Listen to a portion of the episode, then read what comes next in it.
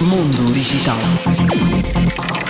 A ISS, Estação Espacial Internacional, recebeu a bordo uma experiência que pretende recolher dados para tentar compreender o comportamento da ebulição e da condensação em gravidade reduzida. O objetivo é construir um sistema de ar-condicionado que possa funcionar nos futuros habitados projetados quer para a Lua, quer para Marte e conseguir suportar as temperaturas extremas. O projeto desenvolvido por engenheiros da Purdue University tem o nome de Flow Bowling and Condensation Experiment e já decorre desde agosto de 2021, com um primeiro módulo instalado para medir os efeitos da gravidade reduzida na ebulição. O segundo módulo seguiu a bordo de uma nave de carga Sinus em 1 de agosto e vai recolher dados sobre a forma como a condensação funciona num ambiente de gravidade reduzida.